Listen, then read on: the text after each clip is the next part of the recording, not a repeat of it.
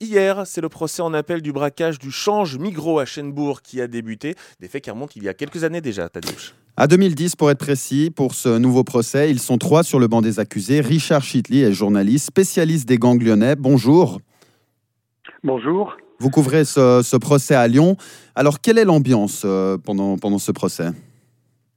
Ben, on peut dire que c'est une ambiance extrêmement tendue euh, parce qu'il reste trois accusés dans cette affaire. Euh, deux autres ont déjà été condamnés, mais l'appel ne les concerne pas.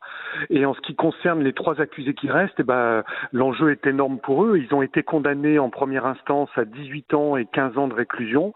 Et l'impression qu'on a, c'est qu'ils n'ont plus rien, plus rien à perdre.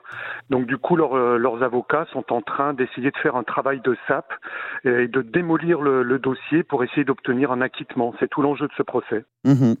En quoi cette affaire est emblématique du banditisme lyonnais?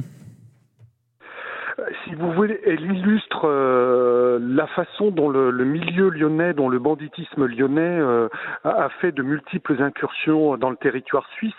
Alors c'est pas c'est pas un phénomène nouveau, ça remonte à il y a très longtemps, déjà dans les années 70, si on regarde l'histoire euh, criminelle lyonnaise.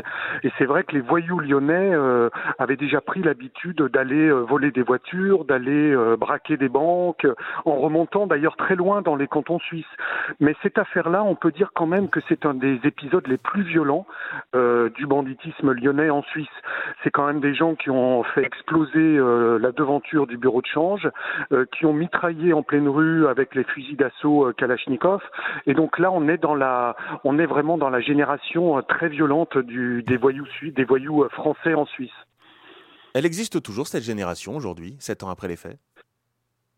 Alors oui, on peut dire qu'elle existe toujours. Simplement, la, la, la, la police française, d'ailleurs, en collaboration avec les brigades criminelles genevoises, hein, euh, il y a vraiment un gros travail de coopération qui est fait. On peut dire qu'il y a beaucoup de gangs qui ont été démantelés, euh, notamment des gangs qui attaquaient des bijouteries euh, de manière très violente. Et on s'aperçoit que ce type d'événement a plutôt baissé ces toutes dernières années. Donc c'est un phénomène qui est endigué, mais ce qui illustre surtout le, le banditisme aujourd'hui, c'est surtout le trafic de stupéfiants à Lyon. Voilà, c'est ça qui apporte le, le plus de, de, de, de, financement et de violence. Donc c'est surtout ce, cette criminalité-là qui est euh, qu'on constate. Mais on n'est jamais à l'abri euh, d'un phénomène tel qu'on l'a vécu à Chenbourg. Et euh, y, a, y, a, de manière récurrente, le niveau du banditisme est quand même ultra violent, sans limite, contrairement au banditisme des années 60 qui était beaucoup plus structuré.